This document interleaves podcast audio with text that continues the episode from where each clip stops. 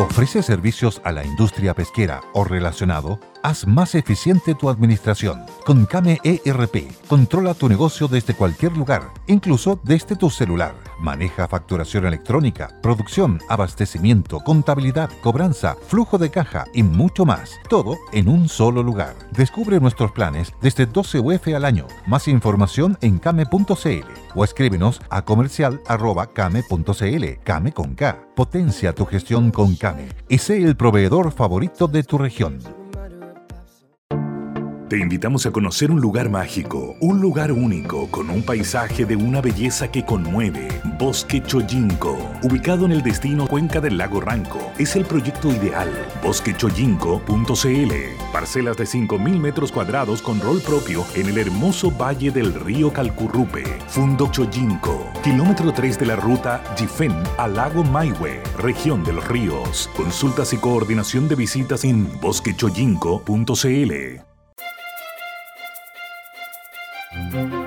Radio El Conquistador, el medio de comunicación chileno con mayor cobertura nacional, presenta Buenos días Mercado. Y estos son los titulares para el día de hoy. Ministro Marcel señala que si gana el rechazo el domingo próximo, de todas maneras se puede implementar el programa gobierno.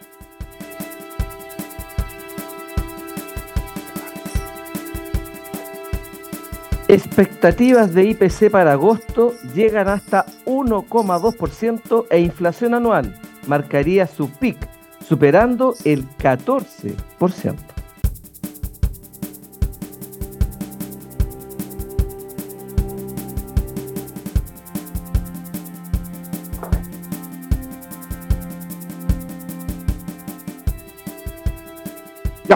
Eh, estamos iniciando el Buenos Días Mercado este día lunes 29 de agosto a una semana exacta, seis días en realidad, del eh, plebiscito con eh, sondeos de opinión que se han ido conociendo de manera privada, que no se pueden evidentemente divulgar, pero que para iniciar al tiro puedo decir que están dando cuenta de una situación en materia de encuestas de opinión pública, en dos de ellas al menos, se conocieron tres.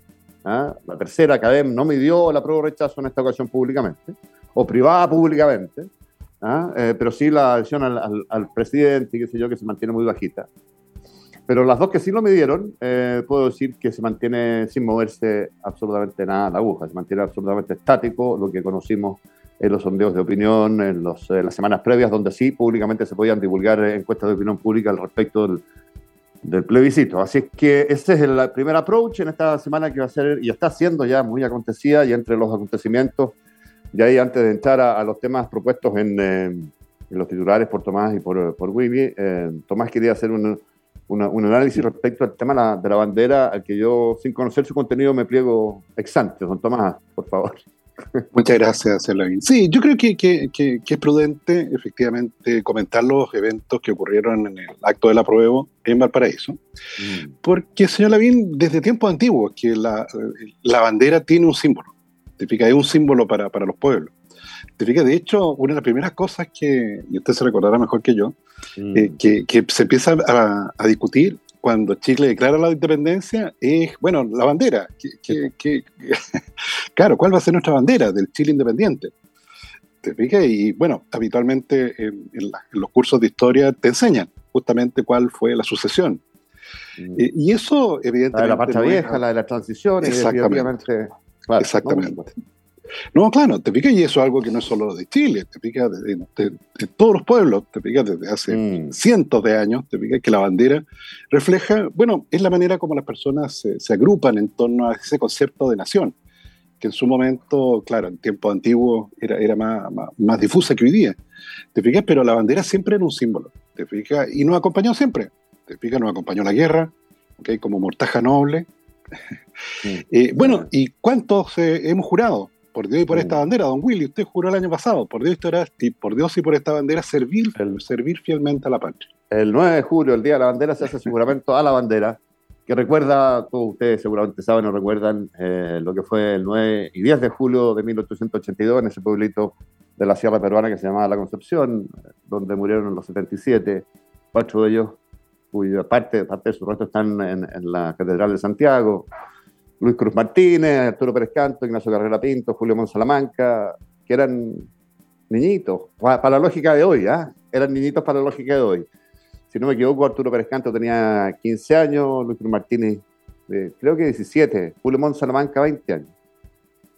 34, ah, Ignacio Carrera Pinto, que es el del billete de Lucas, me comentaba ayer con un niñito justamente, ¿ah? a propósito de la bandera, un niño chico, familiar, qué sé yo. ¿Quién es este señor del billete de Lucas? Bueno, yo le contaba algo de esa historia.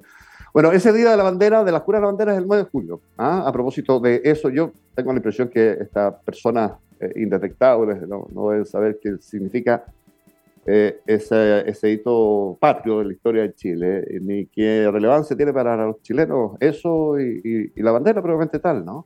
Ahora, respecto al acto, Tomás, Willy, yo tengo la sensación de que todos los que han, a ver, todos los que han eh, rasgado vestiduras diciendo que yo no sabía, que yo, yo, suponía que esto no iba a ser así, que no, se, no fue informado, todas esas personas mienten. Y mienten de manera descarada. Los que organizaron esto sabían o debían saber porque lo habían hecho muchas, no una, muchas veces antes este, eh, este tipo de performance, como las llama esta, este grupo de personas.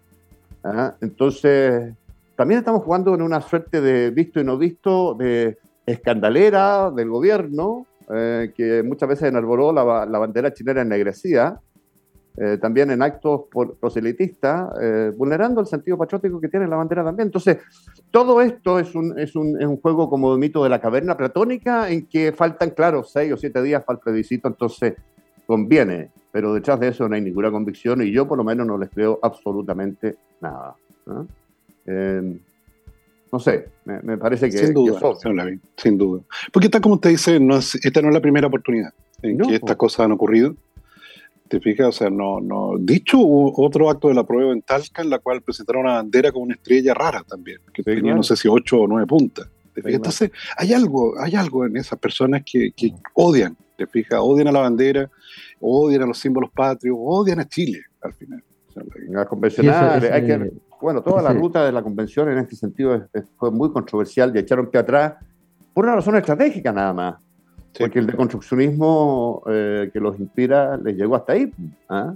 Porque ahondar en aquello significaba perder un otro poco más a la adhesión ciudadana. ¿no? Entonces, es una cuestión estratégica. ¿ah?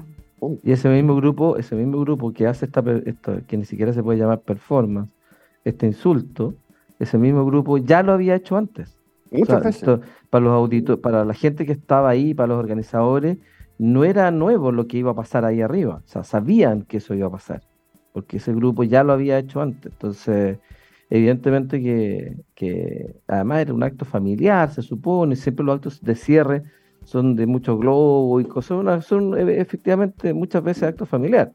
Entonces, que haya habido niños mirando esto, Claro, eh, se pasaron tres pueblos, cinco, una galaxia entera, digamos. Entonces, yo creo que, esto merece el repudio, por supuesto, el que estamos manifestando nosotros acá. Y, de alguna manera también creo que la gente repudió ese acto, a, nivel que el gobierno se manifestó eh, en contra, anunció querella, la fiscalía inició una investigación. O sea, de verdad esto no puede pasar en vano no puede pasar en vano, porque los símbolos y la bandera no es un pedazo de trapo pintado. La bandera es, una, es el reflejo y la representación de los principios y valores más importantes de una nación, ¿Qué es lo que con, eh, qué es lo que convoca a una nación? Está representado en la bandera.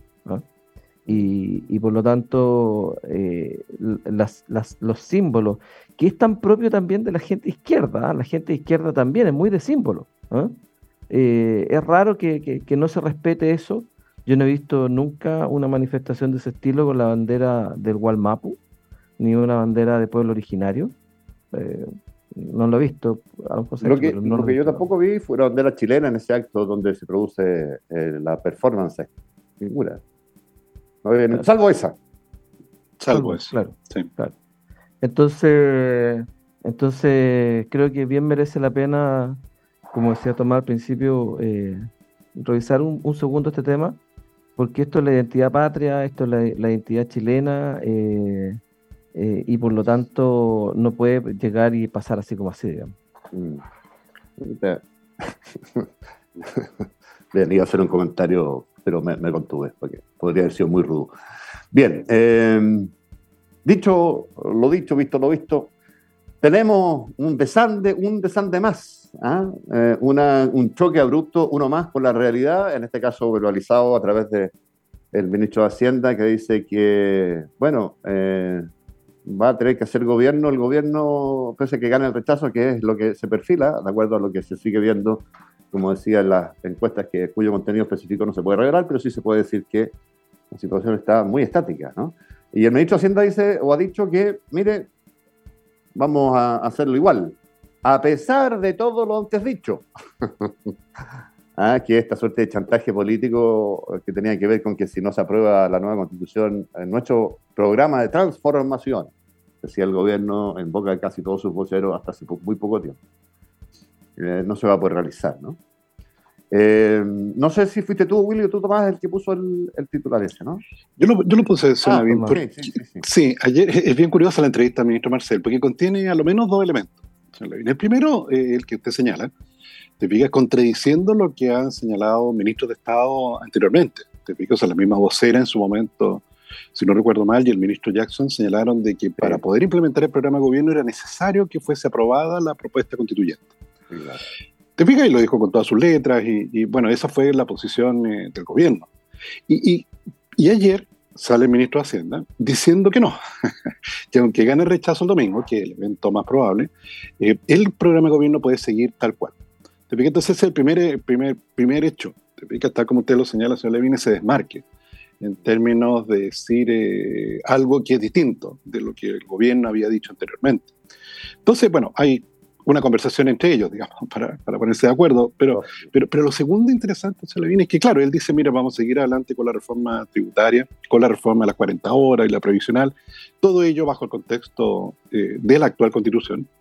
¿okay? y, y, empieza claro, contenido, por cierto, a señalar que en el evento que ganará la prueba, te fijas que el evento menos probable, de todas maneras requiere eh, ajuste. Y empieza él como ministro de Hacienda efectivamente a mencionar el tema del precio justo, como, como un problema. Empieza a mencionar también esto de, la autonomía eh, de endeudamiento que van a tener regiones, por ejemplo, o la posibilidad de crear empresas del Estado por parte de municipios. Eh, sin, sin, la autorización del Ministerio de Hacienda. Entonces, claro, como que eh, es curiosa la entrevista porque entre líneas tú empiezas a notar como críticas a la propuesta constituyente, que es bastante obvio, si, son las críticas que han hecho todos. ¿Te Entonces, entonces, claro, por eso a mí me llevó a opinar Okay, cuando me preguntaron sobre lo que el ministro había señalado, en primer lugar de que evidentemente una reforma tributaria o las 40 horas se pueden hacer bajo la constitución vigente, por cierto. ¿Te fijas? Pero que de hecho la constitución vigente se hacía cargo de los temores del ministro, o sea, ofrecía más resguardo para, para los temores que él tenía. ¿Te fijas? O sea, el tema del precio justo en la constitución actual eh, es nítido. Te fijas a ti, si te tienen que expropiar, te tienen que indemnizar por el equivalente al daño patrimonial. Mm. Eso es nítido aquí y en un tribunal en Londres. No se presta ni para interpretaciones, ni para exigir precio de mercado. sino eh, eh, es nítido y así ha funcionado perfectamente bien. Todos los años, señor Levin, el Ministerio de Obras Públicas debe realizar cientos de expropiaciones. Igual cosa el Ministerio de Vivienda. ¿Te? No ha habido, no ha habido problema eh, justamente por ello. Porque tú podías ir al tribunal y decir, oiga, a mí me tienen que indemnizar por el daño patrimonial que esta expropiación me generó. De igual manera, hoy día el ministro de Hacienda, en virtud de la constitución vigente, tiene justamente el control de las finanzas públicas. Entonces, de ese punto de vista, es que mi, mi, respuesta ante la opinión del ministro es decir, sí, efectivamente la constitución hoy día le permite implementar el programa de gobierno. No sé si lo va a implementar tal cual, digamos, pero el, programa que, ha planteado, pero con mayores certezas en relación a las dudas que el ministro planteó en su entrevista de ayer. Mm, sí. Estaba buscando, eh, hace, unos poquitos días se cumplieron 233 años de la Declaración de Derechos del Hombre y el Ciudadano, Revolución Francesa, 1789. ¿eh? Se consagraban ahí una serie de derechos, entre ellos el derecho a propiedad. ¿Mm? Y se refería explícitamente, déjame buscar el artículo porque me parece muy interesante, en dos de los artículos ¿ah? del de la Declaración de Derechos del Hombre y el Ciudadano. Eh, ya no lo encuentro en este minuto, pero que debía ser pagada con el precio y eh, por anticipado en efectivo. Hace 233 años, en Chile lo estamos discutiendo de nuevo. Exactamente. Está un poquito... habiendo, habiendo un principio básico en esto, en economía, cuando pasamos, cuando nos explican y aprendemos qué es el derecho a propiedad, nos enseñan una frase que dice que la fruta del árbol de la calle nunca madura. Ah, claro. ¿Y eso por qué? Claro, porque como no tiene derechos de propiedad, nadie se preocupa de regar el árbol, nadie se preocupa de cuidarlo, de desinfectarlo y todo, por lo tanto, eh, la fruta es sacada antes por cualquier transeúnte, porque si no la saca él, la va a sacar otro, al no haber derecho de propiedad, ¿no? Y por lo tanto, nunca madura esa fruta, nunca es una fruta comestible en su 100%, digamos. Entonces, eh, es un principio básico del ser humano el derecho de propiedad, eh, tanto en el sentido de, que responde, por supuesto estamos hablando de las cosas bien hechas, ¿no? que responde al esfuerzo de las personas, eh, la adquirencia, uso y goce de los bienes y servicios que pudiesen comprar con, con, la, plata, con la plata que ganan. Entonces, por supuesto que, que el no respetarlo y generar un mecanismo de expropiación abusivo del Estado, como plantea el texto de la tía Pikachu, eh, sin definir, eh, sin la claridad del precio justo, entendiendo ellos, los redactores de, este, de, esto, eh, el, el, precio justo como aquel precio que un funcionario público determina, ¿no es cierto?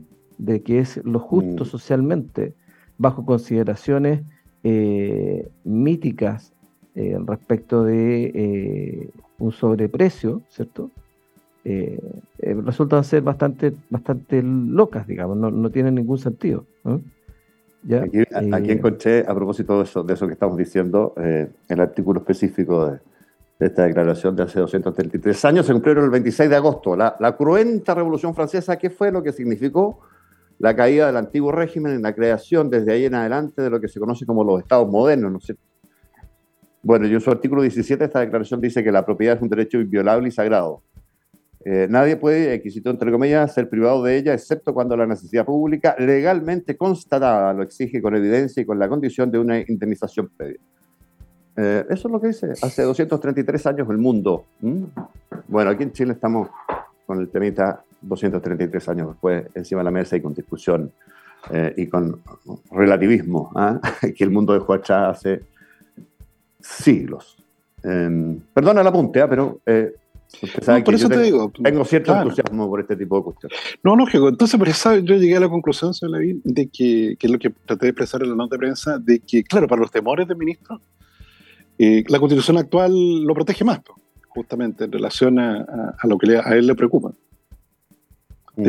hoy día, hoy día, no sé, te invento, el, el, el, gobernador del Biobío no puede emitir deuda pública por su cuenta te fijas con bonos que digan bonos de, de, la región del Biobío, pagadero en 30 años más, y gastarse esa plata. Eso hoy día no lo puede hacer el gobernador de Biobío. Mm. En virtud de la propuesta, como dice don Willy, de tía Pikachu, sí, sí podría. Y el ministro enterarse por la prensa de que las regiones se están endeudando. Bueno, si eso Brasil lo vivió en su momento. Porque al final, claro, tú dices, bueno, ¿y quién le presta plata al, al gobernador de Biobío? Bueno, personas que finalmente corren un riesgo por cierto, lo que lo traduce en una tasa de interés mayor, sabiendo que a la hora de las que hubo, si el gobernador del Biobío no es, no es habido para pagar la deuda, bueno, van a golpear a, tiro 120, piso 12, que es lo que ocurrió en Brasil al final. No, ¿y contra qué, contra qué flujo de ingresos se endeudan? Si al final del no, día... nada, nada, era, no, no, era lo que era nomás. No tienen control del flujo, del flujo de ingresos que podría generar eh, el respaldo para, para, un préstamo de cualquier característica. Eh, por lo tanto, obviamente que sería un acto irresponsable, pero que está consagrado en, en, en, el texto de la tía Pikachu. Entonces, evidentemente que no hay nada que hacer ahí, ¿no? Mm. Oiga, eh, don William, don Tomás, nos vamos, ¿les parece, al, corte y volvemos con estos pronósticos eh, respecto de la inflación del, Sí. El mes de, agosto, ¿no? Eh, que podría ser de sobre el 1%, y los pronósticos también de crecimiento económico del mes de julio, eh, del IMASEC del mes de julio que se va a dar a conocer, eh, si no me equivoco, el día jueves de parte del Banco Central y, también hay pronósticos ahí eh, de, de, crecimientos progresivos. ¿ah? Probablemente estemos en presencia, sí, de un último mes con, con crecimiento ¿ah?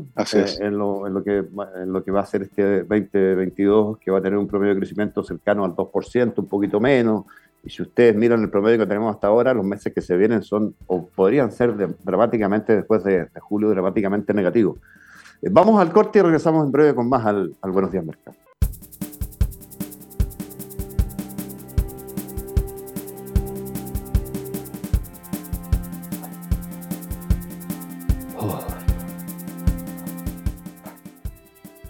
Bien, eh, tenemos aproximaciones a inflación, a, crecimiento económico. Guri, tú planteabas ese, esa aproximación en el caso de la inflación del mes de, agosto, que podría subir incluso del 1% y dejar la inflación analizada en cerca del 14%, ¿no?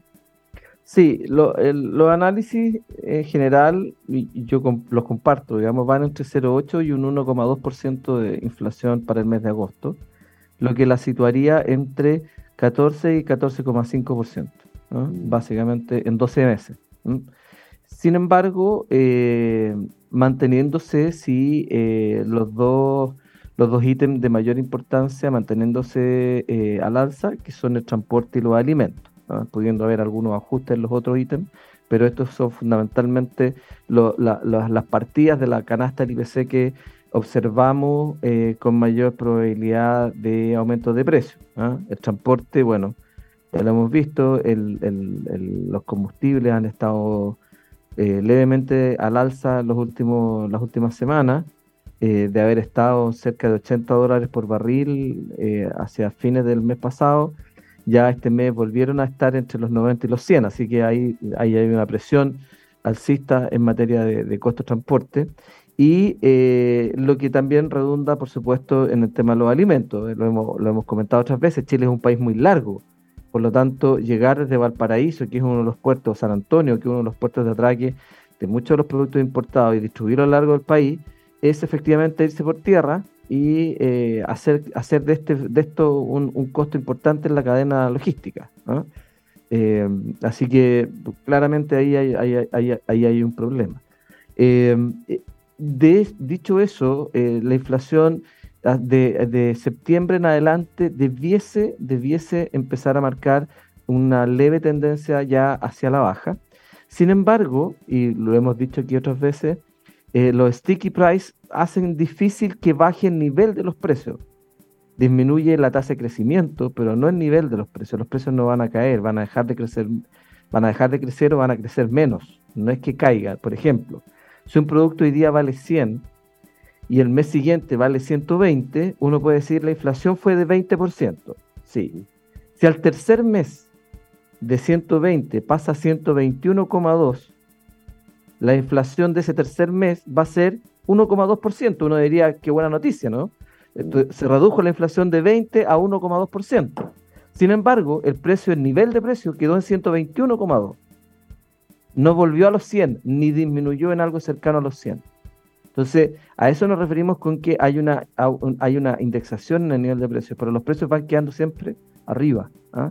Y, ese, es, ese es el mayor de los problemas que nos trae finalmente la inflación, porque la estructura de precios hace que se queden los precios pegados ¿ah? y se queden normalmente arriba. Y, eso es eh, muy complejo eh, para los salarios reales, ¿ah? porque los salarios reales caen y caen mm. eh, sin, sin capacidad de mejorar. Ahora, para hacer un cálculo fidedigno, Willy y Tomás, del incremento del costo de la vida y si te sigue alcanzando para lo mismo, lo que ganas o, para menos, no basta solamente, y lo hemos conversado, eh, eh, el, el, tema de inflación o cuánto, cuánto es la presión de precio, cuánto ha subido, sino que también debiera hacerse comparativamente con la, indexación que hay en, una parte importante de la, economía de la inflación a, los incrementos eventuales salariales. se van acompasando cada tres meses, cada seis meses, en distintos contratos colectivos de, distintas empresas.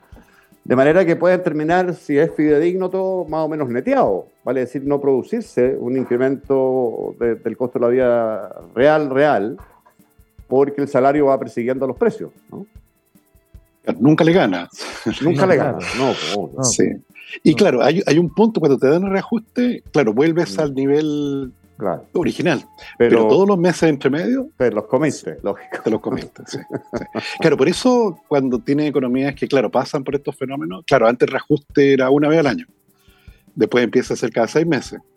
Después empieza a ser cada tres meses, porque claro, el, el, entremedio empieza a ser cada mes más, más importante. Y de hecho se lo viene en el caso del Chile y su hiperinflación de los 70, mm. había que pagarle a los trabajadores todos los días un poco de sueldo. Día. Al día para que partieran a comprar cosas, porque si le pagabas a, la semana ya podían comprar mucho menos. Cuando habían cosas. ¿no? Entonces, no, por cierto, cuando habían cosas. entonces, claro, lo, lo, y lo pasa que además, claro, por supuesto que los salarios retroalimentan la inflación, sin embargo, eh, los aumentos de salario, los ajustes salariales, sin embargo, eh, el incremento de costo en general, en promedio, Tomás me puede corregir ahí, pero si mal no recuerdo, no supera el 30% del costo, el costo de mano de obra, dependiendo de la industria, ¿ah? pero en promedio el 30% es costo de mano de obra. Entonces, ahí uno se da cuenta eh, del impacto que tienen los precios, porque finalmente si los costos de mano de obra suben, también van a subir los precios y retroalimentamos la, la inflación. Por eso que, como decía Milton Friedman, eh, lo mejor del proceso inflacionario es eh, que la inflación sea baja y pareja. Ojalá a niveles muy bajos y siempre parejos. Porque además eso, eso frena las expectativas también y los ataques especulativos contra las monedas. Entonces es muy importante eh, cómo, cómo, cómo, se percibe. ¿ah? De hecho, yo me recuerdo hacia los años 70, había un tema justamente con las expectativas de inflación que eh, al IPC se le decía el índice de precio de Chaparro. El Chaparro era el director del INE y se le creía poco a los precios porque estaban, eh, porque pareciera ser que la expectativa era que los precios subieran, no sé, te voy a inventar, 15% y en realidad subían 8%. ¿ah? Entonces, como que no se le creyó mucho. Eh, sin embargo, con eso se fue controlando las la expectativas y, los precios se fueron ajustando, se fueron ajustando, hasta que efectivamente ya los precios empezaron a tomar un curso más, eh, más sano. De hecho, fíjate, eh, una, de las, una de las grandes cosas que pasó cuando después del, después del 11 de septiembre es que los empresarios que estaban acostumbrados a ir a hablar con el director de Dirinco, eh, o, sí, de Dirinco creo que era. A fijar los eh, precios. A fijar los precios. le fueron a decir a, la semana después ya, ¿cuánto cobramos? ¿Cuánto cobramos de qué? Le dijeron. Vea, usted, le dijeron. Vea usted. ¿Pero cómo? ¿Cómo lo voy a dar? Yo sí. No, por favor, no, no me diga que yo cobre, porque usted me tiene que decir. Y costó mucho convencer a los empresarios que había libertad de precio. Eh, entonces, porque claro, las prácticas de fijación de precios siempre, siempre, siempre son atentatorias contra los más pobres. ¿Ah? porque la, práctica de fijación, para que un precio quede fijo eh, o, tenga sentido que se fije, siempre está por debajo del precio de equilibrio. ¿ah? Eh, si tú fijas un precio por arriba del precio de equilibrio, funciona el precio de equilibrio. ¿ah? No tiene sentido. Eh, por lo tanto, para que un precio fijo tenga sentido, tiene que ser fijo por debajo del equilibrio. Y por debajo del equilibrio, cuando tú fijas, fijas precios, se produce un exceso de demanda. Y al haber un exceso de demanda, por supuesto que la correlación inmediata es exceso de demanda, escasez y mercado negro, porque lo poco que se produce se vende a precios por arriba del precio fijo, acercándose más al precio de equilibrio y generando escasez. Por lo tanto, a precios más altos se compra en mercados secundarios, mercados negros, y los únicos que tienen recursos para comprar en mercados negros son los más ricos, por así decirlo. Por lo tanto, la fijación de precios nunca beneficia a los sectores más vulnerables, siempre beneficia a los sectores más ricos, digamos. Y la expectativa de crecimiento también, Willy Tomás, es de, entre, he escuchado yo, entre 3 y 4, entre 3 y medio y 4 y medio para el mes de, julio, que vamos a conocer, eh, eh, información que vamos a conocer el jueves temprano a las 8 y media de, de parte del Banco Central, ¿no?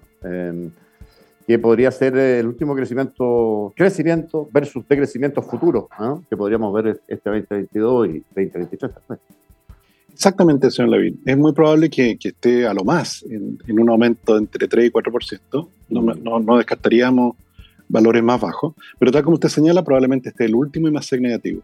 Perdón, positivo. positivo. Ya más, agosto ya va a marcar probablemente el inicio de la recesión. Te fijas, un I negativo, eso lo vamos a conocer el primer día hábil de, octubre. Pero el mercado de trabajo sí lo vamos a conocer esta semana. Te mm. fijas, la encuesta terminada en julio, que ya eh, la encuesta anterior nos denotaba una caída del dinamismo en la creación de los puestos de trabajo. Prácticamente se estabilizaron, ya no hubo creación nueva de puestos de trabajo. Y probablemente esta nueva encuesta de empleo nos va a decir algo de lo mismo. Te pico una economía que, que paulatinamente se está deteniendo.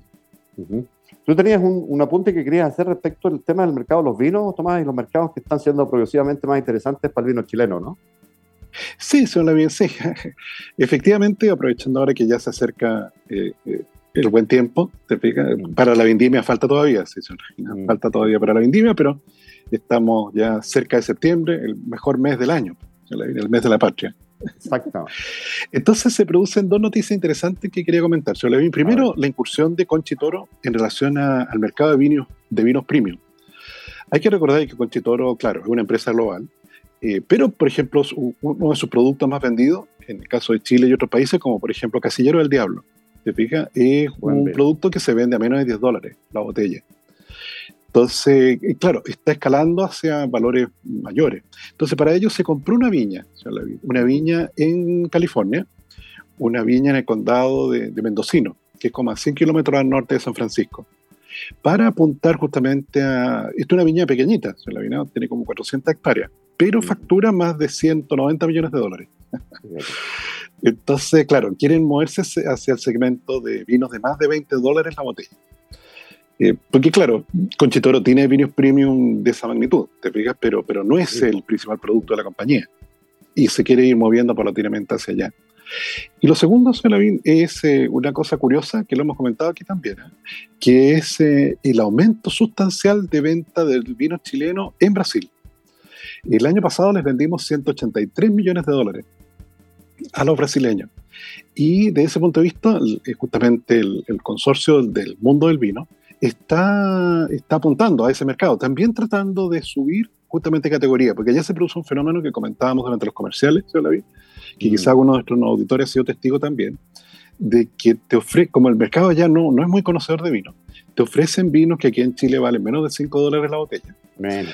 Y, es claro, y te lo venden bien caro y te lo ofrecen como que. Por cierto, que, en Chile incluso esa botella de vino de menos de 5 dólares igual es muy buena. Bastante mejor que varios vinos argentinos, digamos. Mm. Pero, pero, pero claro, ellos quieren también escalar. ¿Te fijas? En una población brasileña que al, al parecer sigue el mismo curso de, de, los otros países que se han metido en el mundo del vino, que es visto como un signo de sofisticación. ¿Te fijas? Mm. Pedir una copa de vino para un mundo eh, como el brasileño eh, tan acostumbrado a la cerveza. Y bueno, y teniendo bastante buena cerveza también. Sí, sí. Es verdad lo que tú dices. A mí me tocó en Brasil esto del vino chileno, que tú no voy a ver ninguna marca, pero, claro, menos de 5 dólares y de 4 también. Y te lo ponen ahí y. ¿Cuánto vale? 20 o 80 dólares la, la, la botella. Claro, está todo, todos los costos asociados, naturalmente, y qué sé yo, pero lo ponen como si fuera una gran cosa. Y a mí siempre me llamó la atención, le preguntaba a la gente en Brasil, eh, claro, consideran muy buenos los vinos chilenos. Ustedes vieran los vinos chilenos buenos, no, tienen nada que ver con, con esto, que no son malos, ¿no es verdad? Pero hay vinos sustancialmente mejores que, que, eso, y que valen efectivamente los 30, 40 dólares que te cobren, o más incluso, eh, pero que eh, respecto de ellos hay un salto de calidad. Entonces, un salto de calidad muy relevante. Entonces, yo tengo la impresión que el vino chileno tiene una muy buena imagen afuera de Chile, pero, eh, pero podría tenerla mejor, digamos, ¿eh? desde el punto de vista del, mosto que es y de las calidades que tiene. ¿eh? de hecho, Cristiano, un auditor, nos comenta que en el caso colombiano, él vio una botella de vino que, que, aquí en Chile cuesta 3.500 pesos y allá la vendían a 20 dólares. Claro. O sea, cerca de 20 pesos. Sí, sí, ah. No, claro, hasta que los tipos empiezan a aprender, empiezan a conocer. Entonces ya, ya. Y eso está empezando a ocurrir en Brasil. Entonces, claro, un mercado de 213 millones de habitantes es, interesante. Es interesante de... Además que yo, yo creo que producen vino, no sé si producen algo de vino los brasileños. Yo creo que probé vino brasileño también, sí. Sí, No, no, no muy bueno al parecer. no. No, no tomamos nunca. No, Entonces, claro, eso es bueno porque no nos ven como una amenaza. Mm. siempre va el libre comercio, lo peor es que existe mucha producción doméstica y la tratan de mm. proteger. En este caso no, no, sería el caso. Oye, ya, eh, entonces, 8 con 43, nos vamos al último corte, si les parece, y regresamos con la parte final ya en un ratito del, del Buenos Días Mercado de este lunes 29 de agosto.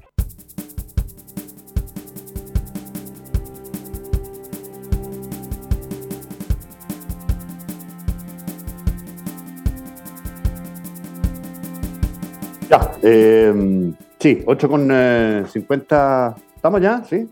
Estamos. 8 con 50 estamos de vuelta con el Buenos Días Mercado para revisar los precios. Decía Willy que al inicio del programa él vio números alarmantes de caída del precio del cobre, que están a esta hora, Willy, un poquito menos alarmantes, pero siguen siendo malos, ¿no? Sí, eh, el cobre en este minuto está cayendo 2,5%, pero está en 3 dólares 62 centavos.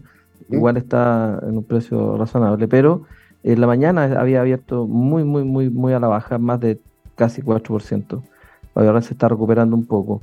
Eh, los combustibles están al alza, lamentablemente, el Brent 0,86 y el BTI, que es referencial para nosotros, en 1,32%. Eh, el gas natural está cayendo 2,18, las gasolinas refinadas 1,5 y el trigo está subiendo 0,27.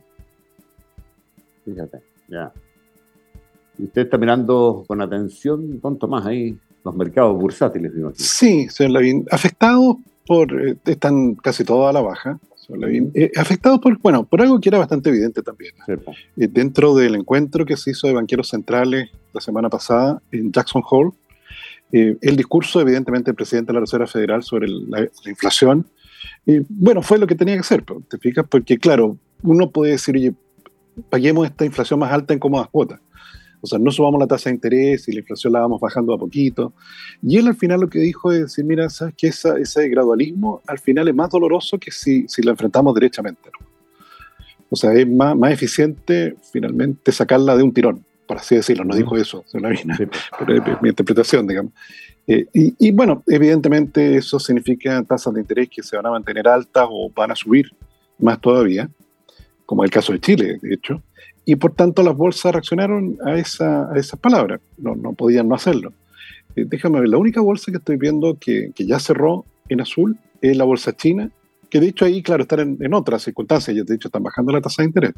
Y tienen bastante poca inflación, señor Lavina, tienen menos de 3% de inflación anualizada. La bolsa china cerró con un aumento de 0,14, pero Europa continental en este momento se la ven cayendo las bolsas. La bolsa alemana cayendo 0,9%, la bolsa francesa cayendo 1,3%, la bolsa italiana 0,8%, la bolsa española 1%. Y en el caso de Gran Bretaña no estoy seguro si está abierta la bolsa, señor Levina, porque hoy día es feriado Feriado. bancario. Sería bancario, sí. Claro, pero no sé si eso impli- es solo bancos o, o también la bolsa. Eso no lo sé. En el caso de, de- de- de Estados Unidos, que va a abrir en algunos minutos más, eh, también están los mercados futuros anticipando que va a abrir a la baja. ¿Ok? En este, como te digo, en estas cosas que, como te digo, no es una sorpresa, pero, pero claro, cuando te lo dicen, cuando te lo dicen al final, bueno, toma, toma realidad. El hecho Mm. de Pero que... Aquí, aquí cuando tenemos feriado bancario, las bolsas funcionan igual, pues, ¿no? Sí, el Sí, último sí, día del Feriado año, bancario, sí. Sí. Feriado, feriado, sí, feriado no. Sí, funciona igual, funciona igual. Sí, funciona igual.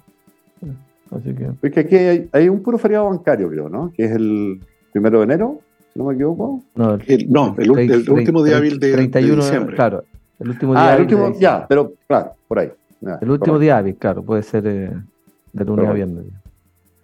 Oye, eh, sí, estaba mirando el dólar, Tomás, eh, que parece que está empezando a operar sin grandes movimientos, se mantiene bajo los grandes 900, movimientos. leía por ahí.